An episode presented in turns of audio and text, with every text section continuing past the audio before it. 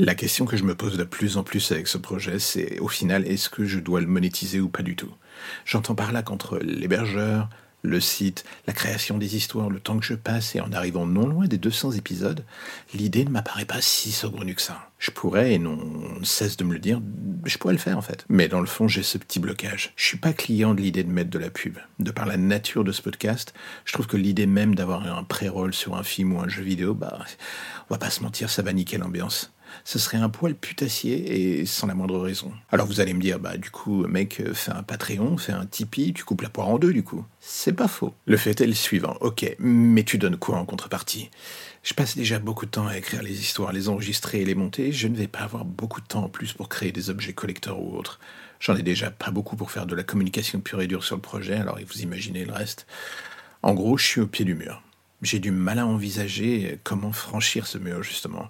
Je pense que rentabiliser son investissement humain ou autre sur un projet de genre, ça n'a rien de honteux. Du moment qu'on le fait sans dénaturer ce fameux projet, justement. Trouver un juste milieu entre ses besoins, les attentes du public et l'ADN de son bébé.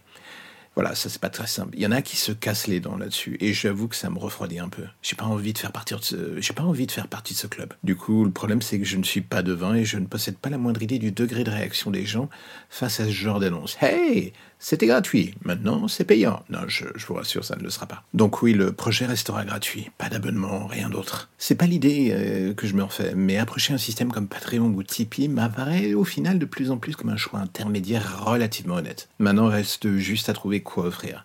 Des histoires personnalisées, des messages audio pour son répondeur? Non, ne vous inquiétez pas, je vais pas non plus vous faire une dédicace à 36 euros en mode Thibaut InShape. Mais je réfléchis. Alors non à la pub, oui au sponsoring, ou juste rien du tout en fait. Ce projet est un truc en constante évolution. Je sais pas où je serai dans un an, ni lui, ni vous. Est-ce que vous serez toujours là? Est-ce que je serai toujours là?